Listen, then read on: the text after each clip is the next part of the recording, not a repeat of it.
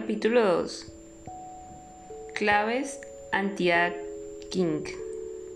Los factores cotidianos que favorecen un largo y placentero camino. La velocidad de escape de la longevidad. Desde hace más de un siglo hemos conseguido añadir una media de 0,3 años de vida por cada año que pasa. ¿Qué ocurriría si tuviéramos los avances tecnológicos para añadir un año de esperanza de vida por cada año? Teóricamente lograríamos ser biológicamente inmortales, ya que en ese momento alcanzaríamos velocidad de escape de la longevidad. Investigadores del futuro como Ray Kurzweil o Aubrey de Grey son optimistas y dicen que en cuestión de décadas obtendremos la velocidad de escape. Otros científicos son menos optimistas y predicen que alcanzaremos un techo que no podremos superar, una edad máxima que, por mucha tecnología que tengamos, no podremos vencer. La biología actual, por ejemplo, asegura que la capacidad de nuestras células para regenerarse difícilmente puede ir más allá de los 120 años. Mente activa, cuerpo joven. Hay mucha sabiduría en el clásico lema mens sana incorpore sano nos recuerda que tanto la mente como el cuerpo son importantes y la salud de uno está interconectada con el otro. Se ha comprobado ampliamente que entre los factores esenciales para mantenerse joven está tener una mente activa, flexible y capaz de seguir aprendiendo. Una mente joven impulsa al individuo a buscar un estilo de vida saludable que retrasará el envejecimiento. Igual que la falta del ejercicio físico deteriora el cuerpo y afecta el ánimo, también la falta de ejercicio mental repercute negativamente en el individuo, ya que provoca la pérdida de neuronas y conexiones neuronales y por lo tanto la disminución de una capacidad reactiva. Por ello es tan importante la gimnasia para el cerebro. Un pionero de la defensa del ejercicio mental es el neurocientífico Shlomo Bresnitz, que defiende que el cerebro necesita muchos estímulos para mantenerse en forma. Hay una contradicción entre lo que es bueno para la persona y lo que le apetece hacer, porque a la gente, sobre todo a la gente mayor, le gusta hacer cosas como las ha hecho siempre. El problema es que cuando el cerebro desarrolla rutinas muy fuertes ya no necesita pensar.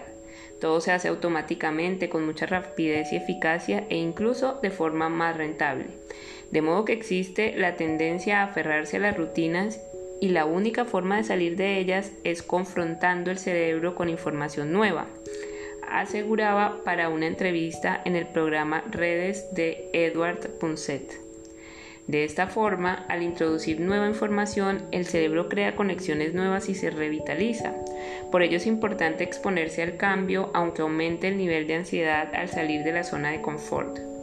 Los efectos del entrenamiento mental han sido probados científicamente. Bresnitz los considera beneficiosos en varios niveles. Empiezas a, entrenar el cerebro y lo haces mediante una tarea a la que te enfrentas por primera vez y te parece muy difícil, pero como estás aprendiendo, el entrenamiento funciona. Y la segunda vez te das cuenta de que te resulta más fácil, no, no más difícil, porque lo haces cada vez mejor. El efecto que tiene sobre el estado de ánimo de la persona es fantástico. En sí misma es una transformación que no solo afecta a los resultados que obtienen, sino también a la percepción que tienen de sí mismos. El mencionado entrenamiento mental de Bresnitz puede sonar algo sofisticado, pero simplemente con interactuar socialmente con otras personas mayores, por ejemplo a través del juego, evita la depresión a la que puede llevar a la soledad y nos procura nuevos estímulos. A partir de los 20 años las neuronas empiezan a envejecer, pero este proceso se va ralentizando a través del trabajo intelectual, la curiosidad y las ganas de aprender. Enfrentarse a situaciones nuevas, aprender algo nuevo cada día, jugar e intentar con otras personas parecer vital para el anti-acne mental. Cuanto más positiva sea nuestra actitud en ese sentido, mayores serán los beneficios para nuestra mente. El estrés, el estrés, presunto asesino de la longevidad. Muchas personas parecen más ancianas de lo que son. Al estudiar los motivos de este envejecimiento prematuro, se comprobó que el estrés tenía mucho que ver, pues en periodos de crisis el cuerpo se desgasta mucho más. Tras investigar este proceso degenerativo, el Instituto Americano del Estrés llegó a la conclusión que la mayoría de los problemas de salud están causados por el estrés. En este mismo sentido, el Hospital Universitario de Heidelberg realizó un estudio en el que sometió a un joven médico a una entrevista de trabajo, un proceso siempre estresante que además hicieron más tenso al hacerle preguntas matemáticas complicadas durante media hora. Posteriormente le tomaron una muestra de sangre de la que estudiaron sus componentes. Lo que descubrieron fue que los anticuerpos habían reaccionado ante el estrés de la misma forma en que lo habían hecho ante los agentes patógenos, activando las proteínas que inician la respuesta inmunológica. El problema es que además de neutralizar los agentes nocivos, también dañan células sanas haciendo que envejezca prematuramente. Siguiendo esta misma línea de investigación, la Universidad de California realizó un estudio en 2004 donde recogieron datos y muestras de 39 mujeres sometidas a un alto nivel de estrés debido a las enfermedades de sus hijos. Luego lo comprobaron con mujeres de perfil parecido pero que tenían hijos sanos y niveles bajos de estrés. Gracias a estas muestras comprobaron que el estrés potencia el envejecimiento celular porque altera los telómetros de las células. Ante estas situaciones, los telómeros se vuelven débiles, afectando a su vez a la renovación celular en la que participan activamente. El estudio demostró que a más estrés, mayor era el efecto degenerativo producido en estas células. ¿Cómo funciona el estrés? Actualmente muchas personas viven a ritmos trepidantes y en condiciones de competencia casi continua. En esta tesitura, el estrés es una respuesta natural causada por la información que el cuerpo percibe como potencialmente peligrosa o difícil. A priori, esta es una reacción inútil para el organismo ya que le permite sobrevivir en entornos arduos. El ser humano durante su evolución ha utilizado esta respuesta para enfrentarse a las dificultades y huir de los depredadores. El mensaje de alerta hace que las neuronas activen la glándula pituitaria que produce hormonas liberadoras de cortisona, de corticotropomina y que se, se disemina por el cuerpo a través del sistema simpático. Posteriormente se activa la, la glándula suprarrenal que libera adrenalina y cortisol. La adrenalina aumenta las frecuencias respiratorias y cardíacas y prepara los músculos para la acción. De esta forma el cuerpo está preparado para reaccionar con rapidez ante el supuesto peligro. Por otro lado, el cortisol aumenta la liberación de glucosa en sangre y de dopamina, que es la que posteriormente nos carga las pilas para enfrentarnos a un desafío. Humanos de las cavernas, humanos de la era moderna. Los humanos de las cavernas la mayoría del tiempo estaban relajados. Los humanos de la era moderna la mayoría del tiempo están trabajando y atentos a cualquier amenaza. En las cavernas solo tenían estrés en momentos muy concretos. La modernidad 24 horas conectados y esperando notificaciones en el teléfono móvil. En la caverna las amenazas eran reales, un depredador podía terminar con su vida en cualquier momento. En la modernidad el cerebro asocia la vibración del móvil o un email nuevo a la amenaza de un depredador. En las cavernas, las altas dosis de cortisol y adrenalina en momentos de amenaza servían para mantener el cuerpo sano. En la modernidad, bajas dosis de cortisol invaden el cuerpo continuamente. En un nivel razonable, estos procesos son beneficiosos ya que nos ayudan a superar los retos del día a día. Sin embargo, el estrés que está sometido al ser humano en los tiempos actuales resulta claramente perjudicial. Un estrés prolongado en el tiempo es degenerativo ya que en un estado de alerta sostenido afecta a las neuronas asociadas a la memoria y produce además una inhibición de la secreción de ciertas hormonas cuya carencia puede provocar depresión. Por otro lado puede acarrear como efecto secundario irritabilidad, insomnio ansiedad, además del aumento de la presión arterial. Es por ello que aunque los desafíos son positivos para el cuerpo y la mente, que se mantienen activos, un estrés continuo excesivo debe ser replanteado para evitar el envejecimiento prematuro de nuestro cuerpo. Remedios japoneses para mitigar el estrés. Bañarse más tiempo del normal escuchando música mientras te relajas.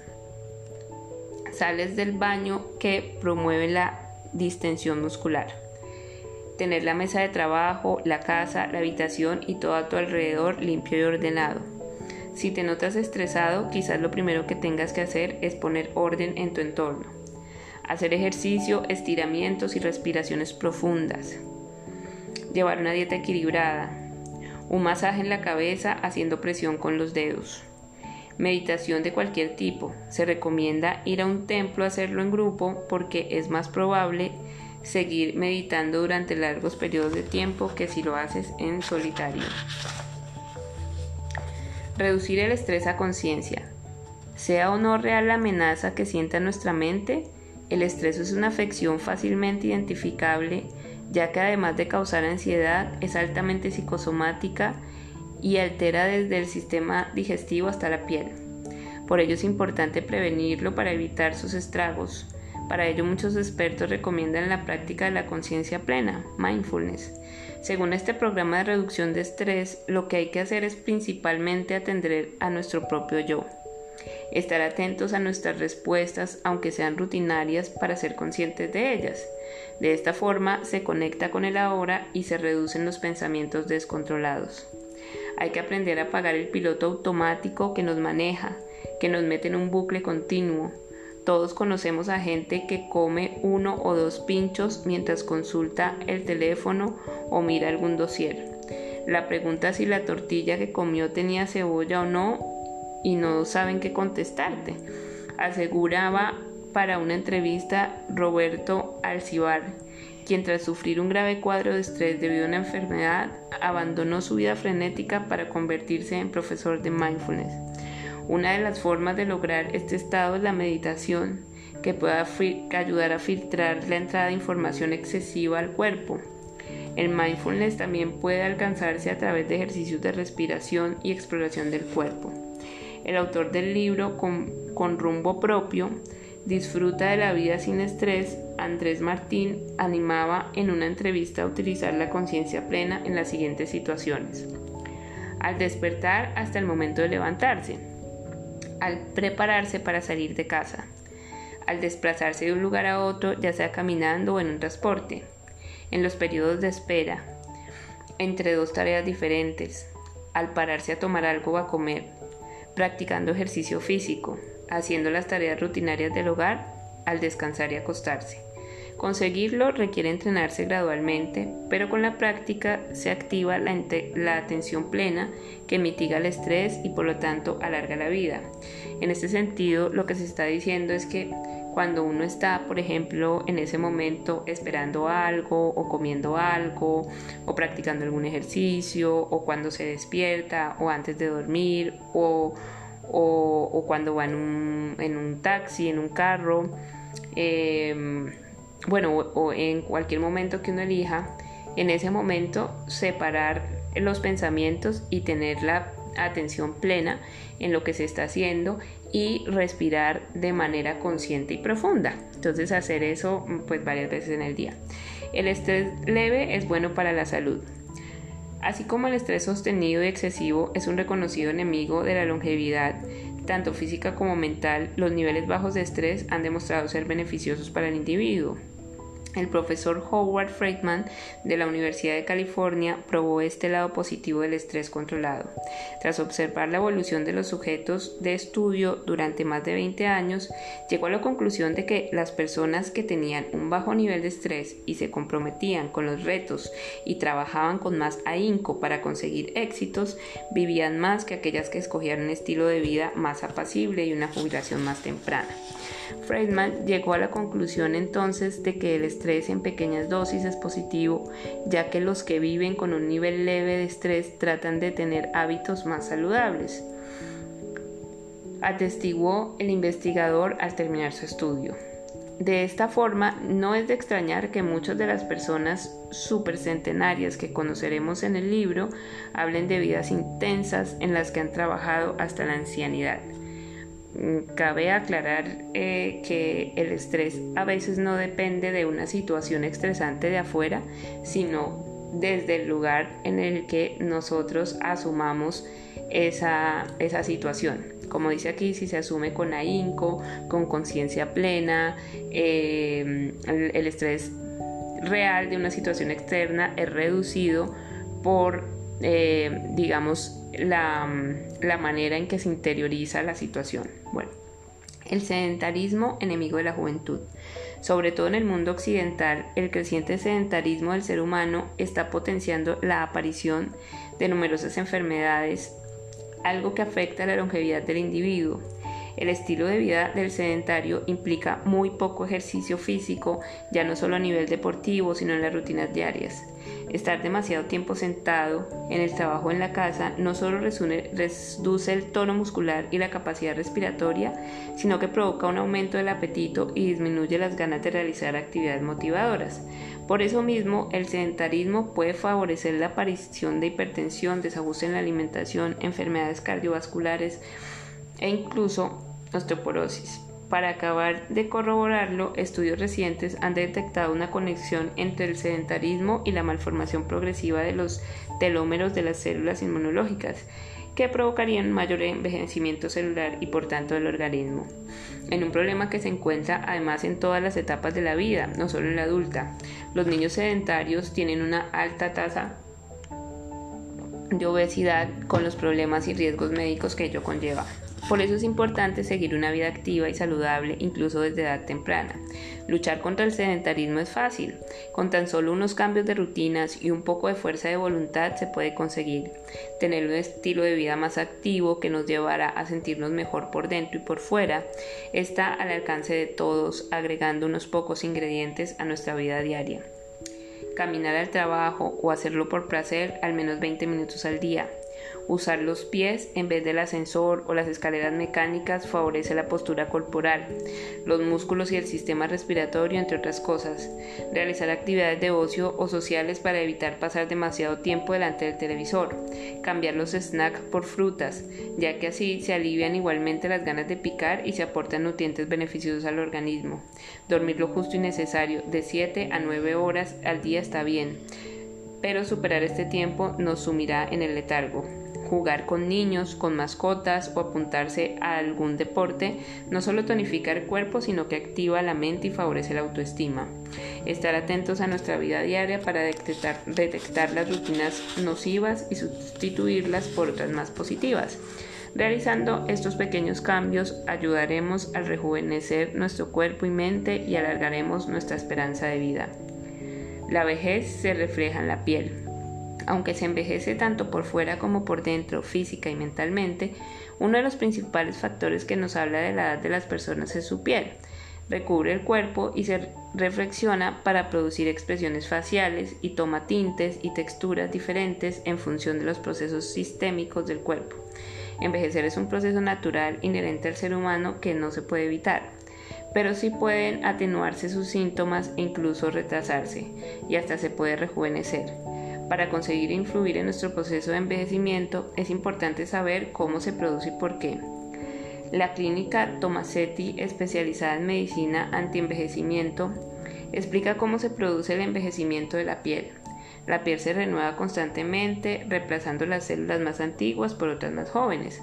A partir de los 25 años, este proceso de renovación se ralentiza y se hace más vulnerable a los efectos ambientales. En la madurez, los signos de envejecimiento se manifiestan en la piel, las líneas se acentúan y aparecen las manchas. Sin embargo, no todos envejecemos al mismo ritmo y las mismas causas de este ritmo diferentes son tanto genéticas como ambientales. Belleza blanca. La piel blanca cubre las siete imperfecciones. Sería la traducción literal de un antiguo refrán japonés que también se podría traducir como incluso una mujer fea es bella si cubre sus imperfecciones con su piel blanca. Desde hace siglos en Japón se considera que, sobre todo en las mujeres, la piel cuanto más blanca mejor. Las geishas y geikos, que están considerados como la idea de belleza japonés, se pintan la cara de blanco puro, tan blanco que un occidental, al ver una geisha, tiene la sensación de estar viendo un fantasma. Dentro de la industria de cosméticos del Japón hay toda una gama de productos blanqueadores que se llaman cosméticos bihaku, donde bi es belleza y haku es blanca. Estos cosméticos son todo un fenómeno no solo en Japón, también se están extendiendo a otros países como Corea del Sur y ciertas regiones de la China como Shanghái y Taiwán. En Japón es común ver a gente caminando con parasoles en verano, incluso usando guantes para que no les dé el sol en las manos. Las mujeres japonesas son muy conscientes de lo importante que es no dejar que los rayos ultravioleta envejezcan su piel. Tal vez por eso los World Cancer Research Fund señaló que Japón es uno de los países con menos incidencia de cáncer de piel en el mundo. De muchos, de hecho, muchos productos de maquillaje llevan protección ultravioleta incorporada. El sol es el principal causante de envejecimiento prematuro. Los melanocitos, las células que crean melanina, aceleran su producción de pigmento, además de fragmentar la dermis y potenciar la aparición de líneas y arrugas. Además de la luz ultravioleta, pueden dañar las células y provocar cáncer de piel.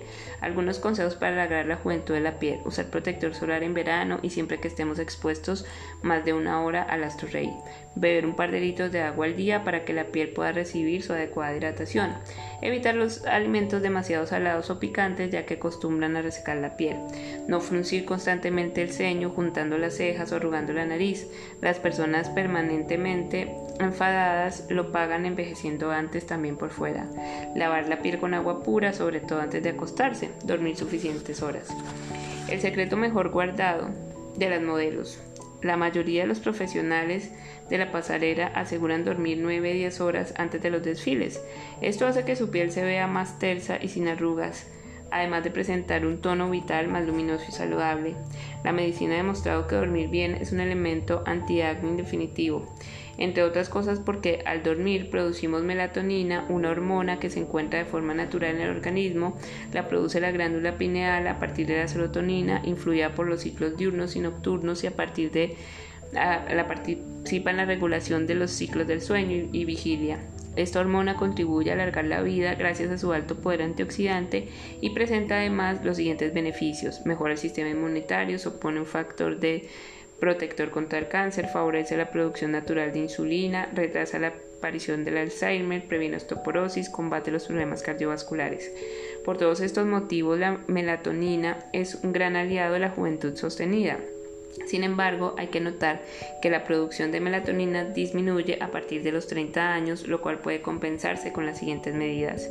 Comer equilibradamente y aumentar la ingesta de calcio, exponerse al sol diariamente de forma controlada, dormir las horas necesarias, evitar el estrés, el alcohol, el tabaco y la cafeína que dificultan el sueño con lo que nos privamos de la serotonina necesaria. Los expertos investigan si estimular de forma artificial su producción podría ayudar a retrasar el envejecimiento lo cual confirmaría que el secreto para la longevidad se encuentra en nuestro propio cuerpo. Consejos para dormir bien de la Asociación Japonesa de la Salud Nerviosa. No hacer actividades que nos alteren antes de dormir, no ver la tele, usar el ordenador ni mirar a ningún tipo de pantalla tres horas antes de dormir. No tomar nada con cafeína al menos 10 horas antes de ir a dormir cenar al menos tres horas antes de dormir y no comer nada entre la cena y la hora de acostarse. Crear una rutina que nos lleve de forma natural a dormir, por ejemplo, darnos un baño de agua caliente y después ir directamente a la cama.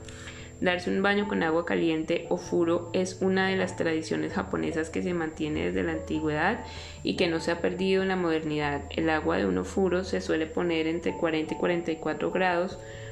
Muchos japoneses usan sales de baño en la bañera. Al salir del ofuro, dedican un par de minutos a hacer estiramientos. Reducir la intensidad de la iluminación de la sala en la que estés unas horas antes de dormir. Da las gracias por el día que acabamos de vivir antes de meternos en la cama a dormir. Si aún así tienes dificultades para conciliar el sueño en la cama, respira profundamente contando cada inhalación y expiración hasta llegar a 100. Actitudes personales contra el envejecimiento. La mente tiene un poder decisivo sobre el cuerpo y también sobre su velocidad de envejecimiento. Tanto es así que la mayoría de médicos coinciden en que el secreto de la juventud del cuerpo reside en mantener una mente joven y activa, como los centenarios japoneses, y una actitud de desafío ante las dificultades que podamos encontrar durante el camino de la vida. El estudio realizado en la Universidad de Yeshiva determinó que las personas longevas comparten dos actitudes vitales comunes y determinantes, el positivismo y una expresividad emocional elevada. Por lo tanto, aquellos que aceptan los retos con buena actitud y son capaces de gestionar sus emociones tienen ganada buena parte del pasaje de la longevidad. Una actitud estoica, la serenidad ante las dificultades. También potencia la prolongación de la juventud ya que reduce los niveles de ansiedad y estrés y estabiliza la conducta. Esto se refleja en la mayor esperanza de vida y algunas culturas con un estilo de vida ordenado y pausado. Una actitud marcadamente ante envejecimiento es la de huir del hedonismo y la satisfacción de los caprichos y las ansias instantáneas. Ceder ante las tentaciones, especialmente alimentarias, lleva a una mala nutrición que debilita el organismo. Otro rasgo muy común entre las personas longevas es su dieta sana y con medida como veremos al regresar a Okinawa y su renuncia a las sustancias nocivas para el organismo. Las personas que se han mantenido activas física y mentalmente durante su madurez suelen llegar a una vejez más suave y placentera con un organismo más preparado para luchar contra los achaques y las enfermedades. Por ello hablar de personas centenarias o supracentenarias que tienen 110 años o más no es raro ver un perfil común, hombres y mujeres que han tenido una vida plena dura en muchas ocasiones, pero que han sabido afrontar una actitud positiva y sin dejarse vencer por los obstáculos. Alexander Imich, que llegó a ser el varón más anciano del mundo con 111 años de edad, tenía claro que poseía buenos genes, pero que había otras cosas importantes para vivir mucho tiempo. El tipo de vida que uno vive es tanto o más importante para la longevidad, aseguró en una entrevista tras ser inscrito en el récord Guinness en 2014. Un poema para vivir mucho. El profesor Roberto Abadie Soriano dedicó sus años a enseñar a los niños y a redactar los libros de lectura oficiales del Uruguay. A los 92 años de edad, cuando vivía en el sanatorio Impasa de Montevideo, elaboró un poema que resumía los secretos para una vida larga. El doctor Jorge de Paula, que retrató al profesor durante su estancia en la residencia, que trató, lo hizo público un tiempo después. Vida sana y ordenada, la comida moderada, no abusar de los remedios, buscar por todos los medios no alterarse por nada, ejercicio y diversión, no tener nunca aprehensión, poco encierro, mucho trato y continua ocupación.